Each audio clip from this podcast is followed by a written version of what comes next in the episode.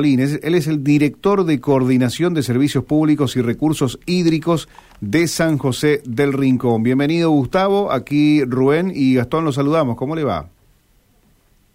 ¿Qué tal? Buenas tardes. Muchas gracias por comunicarse. Gracias por atendernos. Bueno, venimos nosotros ocupándonos de este tema porque la provincia en realidad se está ocupando, ustedes, las comunas, los municipios, ante la, los eventuales efectos que tendría la corriente del niño, una crecida del río. ¿Cómo están ustedes eh, y, y, bueno, qué es lo que obtienen, digamos, en estos días de las reuniones que se han llevado adelante?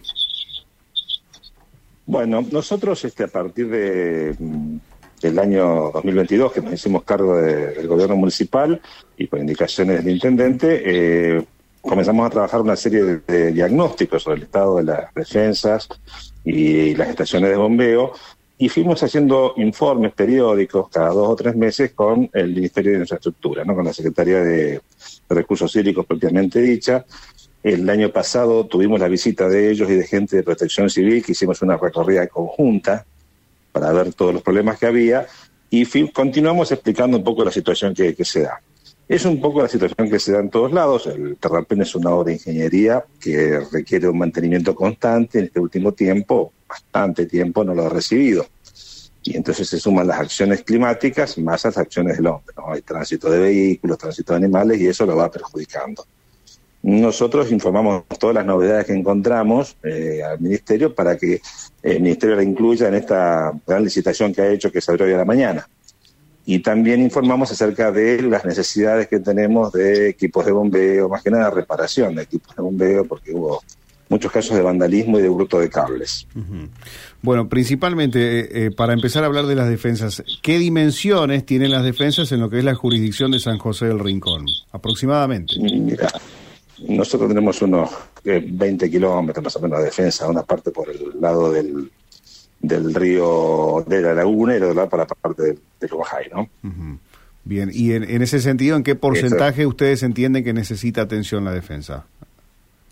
La defensa necesita atención en toda su extensión, no una cuestión crítica en un lugar particular, digamos que tenga una situación eh, que hoy sea una situación demasiado alarmante porque es una, una cosa puntual pero con el tiempo ha perdido coronamiento, por, digamos, perdió altura, por la, la, la, de la erosión del tiempo, por el tránsito y demás, y hay lugares que hay pequeñas reparaciones que ejecutar en la estructura, pequeñas carcas, que son las huellas que se arman por el, en, el, en, el, en el terraplén, que no son una cosa de gran magnitud que sea terrible, pero que hay que mantenerlas porque hacen la estabilidad del terraplén. O sea, no tenemos puntualmente un lugar grave hoy en toda la, la en la jurisdicción de San José del Rincón, que digamos acá hay un problema gravísimo.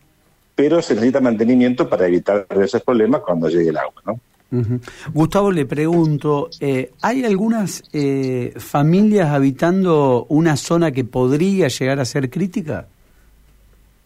Bueno, sí, sí, eso también lo estamos trabajando, no específicamente del área nuestra, sino del área de desarrollo social. Nosotros tenemos que, hay dos, dos sectores puntuales, es la, el barrio de Sinacina y Espinillo, que tiene un asentamiento de hace muchos años, de décadas, diría, uh -huh. sobre el terraplén y es una zona que es baja. Y después con el tiempo se han producido algunos asentamientos en acerías, fundamentalmente, inclusive por fuera del terraplén. O sea, en la zona, en el valle de inundación del río. ¿Cuántas familias Nosotros aproximadamente? Y ahí debemos tener, yo no tengo el número exacto acá, pero en la serie debe haber unas 20, 30 familias fuera del, del anillo de defensa. Y en total serán, este, eh, sería difícil de precisar hoy, pues no tengo los números porque lo hace la gente de desarrollo social, pero podemos hablar de unas 100 familias por ahí, sin casas.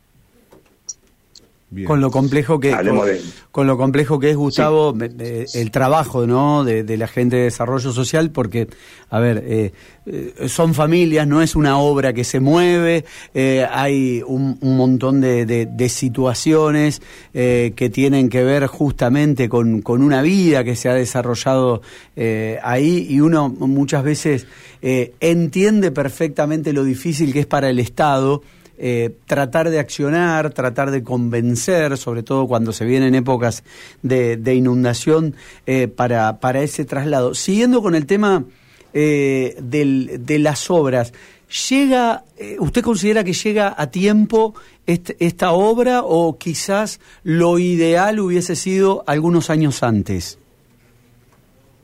Yo creo que hay, hay dos cuestiones. en general, en cualquier obra, una casa particular, hay una cuestión de mantenimiento permanente que hay que hacer. Cuando uno se deja estar, después las cosas se complican. Eh, aquí yo creo que los tiempos pueden llegar a darnos, depende de la celeridad con la que salga la, la, licitación y la adjudicación, vamos a estar justos con los tiempos, pero creo que todavía estamos a tiempo de, efectuar las, las, las, cosas que hay que hacer. A mí lo único que me preocupa por ahí es el tema de eh, estaciones de bombeo, reparaciones de bombas, porque son materiales en muchos casos importados. Y ahí ah. podemos tener un cuello de botella.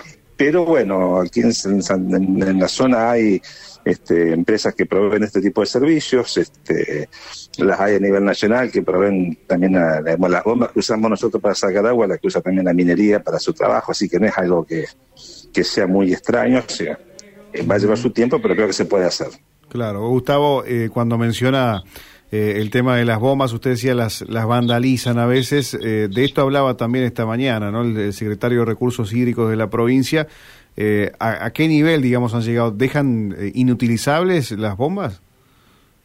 Y claro, porque los equipos de bombeo, digamos, el equipo de bombeo va generalmente sumergido en el agua y toda la parte del cableado eléctrico que, lleva la potencia son cables este, de suma eh, sumo cuidado, tienen una protección eh, eh, para el tema del agua, entonces son cables forrados, reforzados y no son baratos. Y tampoco es que tengan tanto material para reventa.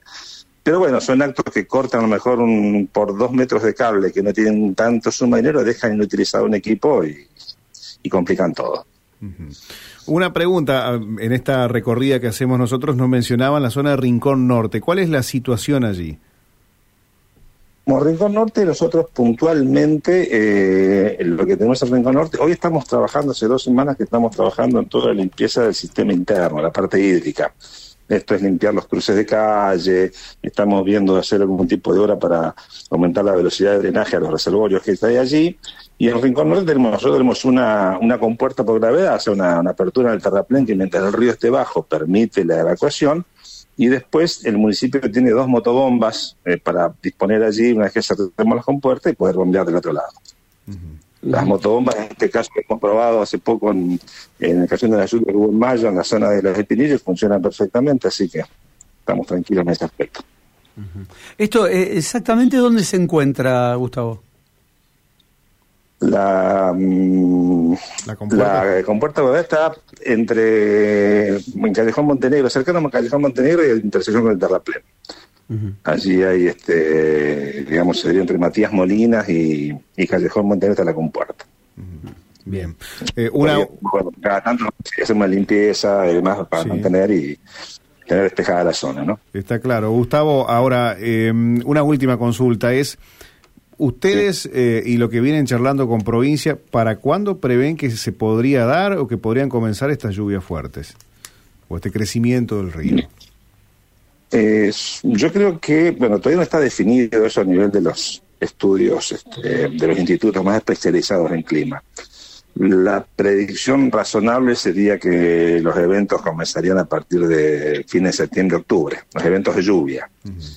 El evento de Río va a depender mucho de cómo se comporte todo más al norte, en Brasil y demás para ver hasta qué punto este, nos va a dejar operar con, con puertas con descarga por gravedad. Entonces, con la descarga por gravedad es mucho más sencillo hacer la, evacuación de los excedentes hídricos. Creo que vamos a tener un par de eventos importantes. Los primeros problemas van a ser, por, para, nuestro entender, por, por eventos de lluvias de alta intensidad en cortos periodos de tiempo. Bien. Bueno, eh, ojalá que para esa altura ya estemos, estemos preparados, ¿no? Que es lo que están eh, ustedes persiguiendo ese objetivo, ¿no? El trabajo Exacto, regional. yo creo que bueno, se conformado este comité de, previsión ahora en provincia. Eh, nosotros, este, hoy el intendente estuvo participando de la apertura de los sobres, este, tenemos diálogo con, con todos los estamentos que son por ahí quienes disponen de la cuestión financiera, porque hay muchos muchos trabajos que, que efectuar a los cuales una municipalidad pequeña como Rincón no tiene la posibilidad de enfrentarlo, ¿no? Claro, claro que sí. Bueno, estaremos eh, al tanto y en contacto permanente con ustedes, Gustavo, desde ya que le agradecemos por dejarnos conocer cómo trabajan ustedes este tema. Así que muy amable. ¿eh? Bueno, no, muchas gracias, a su disposición. Muy amable, hasta luego. Despedimos al señor Gustavo Bertolín, director de Coordinación de Servicios Públicos y Recursos Hídricos de San José del Rincón.